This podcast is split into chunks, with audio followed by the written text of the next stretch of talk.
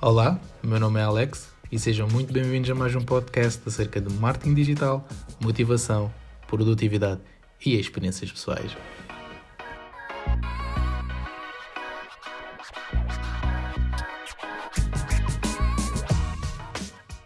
Olá, boa tarde. Desta vez temos o episódio 21 e neste episódio vou falar um pouco sobre aquilo que foi este percurso durante estes 8, 9 meses.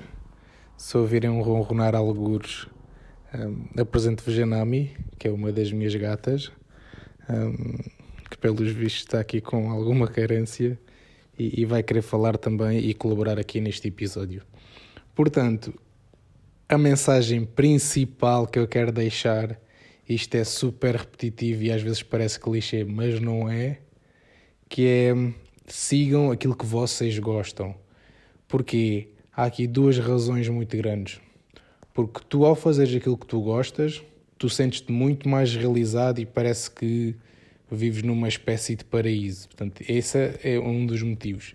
E o segundo motivo é quando tu trabalhas naquilo que tu gostas, mais facilmente tu ultrapassas obstáculos, mais disponibilidade mental e energética tu vais ter para ultrapassar estes obstáculos. E isto tem sido o fator diferenciador um, que tem-me ajudado a levar as coisas cada vez mais para a frente no que toca a alavancar resultados, ultrapassar objeções, aprender, procurar melhorias e por aí em diante. Portanto, essa é a principal mensagem deste episódio, que é se neste momento estás indeciso entre fazer algo que não gostas por uma estabilidade ou fazeres algo que gostas e que possivelmente vai ser instável, o meu conselho e a minha sugestão é arrisca, segue em frente, porque tudo muda quando fazes aquilo que gostas e quando estás rodeado de algo que, que te estimula. Portanto, esse é o primeiro, o primeiro takeaway. O segundo é, sem dúvida, a parte da comunicação altera o curso de uma conversa de forma que nem nem vocês sonham. Eu digo isto porquê? Porque imaginem, eu comecei a apresentar serviços, a apresentar aquilo que podia fazer e aquilo que podia agregar. O que é que acontece? Houve uma altura que eu acabei por ler um livro, não sei qual é que foi, que ajudou-me a perceber que há vários tipos de pessoas e, no fundo, aquilo que tu precisas de fazer é entender primeiro com quem tu estás a falar, qual é que é a necessidade daquela pessoa, se aquela pessoa precisa de exprimir-se, precisa de desabafar-se, precisa de uh, vangloriar-se, porque também é esse tipo de pessoa. E então, a partir do momento em que tu entendes com quem estás a falar, torna-se muito mais fácil tu falares só sobre aquela pessoa. Qual é que é a mudança aqui? É que, em vez de estares a falar de ti, daquilo que tu podes fazer para beneficiar alguém, tu podes falar diretamente sobre esse alguém e sobre os benefícios que essa pessoa pode ter. Portanto, parece confuso, mas na realidade, tu ao falar só sobre outra pessoa, acabas por colocá-la uns quantos degraus acima. E o ser humano acaba por ter esse desejo inconsciente de uh, mérito, de sentir-se desejado, de sentir-se um, adorado. E, e, este tem sido, tem sido uh, o switch gigante que tive aqui na, na, na comunicação. Aqui o terceiro, o terceiro ponto que quero partilhar é relativamente ao, ao desejo de fazer, ao desejo de meter as mãos na massa.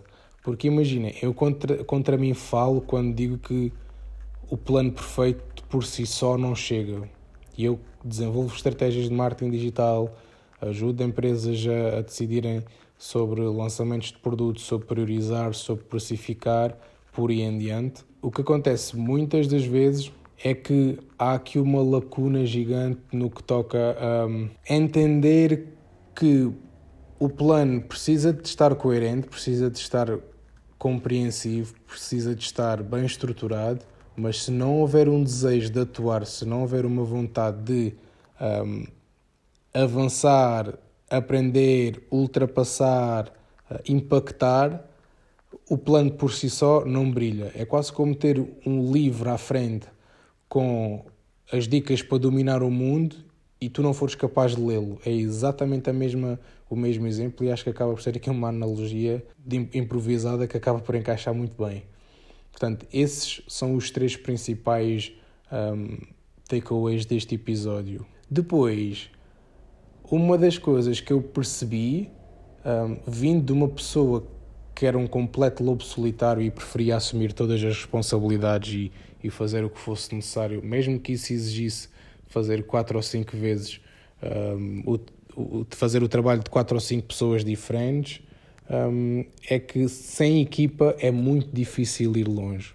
E, e, digo isto porquê? Porque a dada altura é necessário criar uma especialidade, é necessário haver um destaque e é necessário começar a canalizar melhor a energia.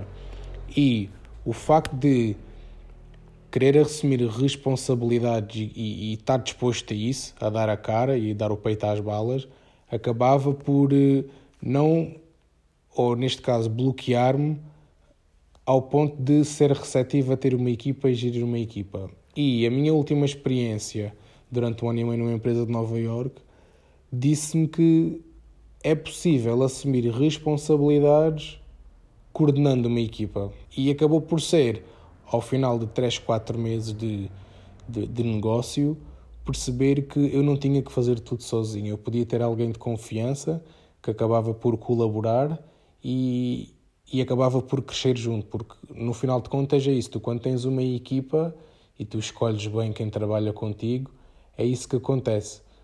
Tu aprendes, tu ensinas e acabavas, acabas por criar uma sinergia gigantesca. Portanto, estes foram os quatro principais uh, fatores que, que ajudaram-me a, crescer hum, durante estes, estes meses. Um, posso dizer de forma hipotética que no espaço de oito meses estou a esperar um crescimento de quase, diria, 1200% no que toca à faturação.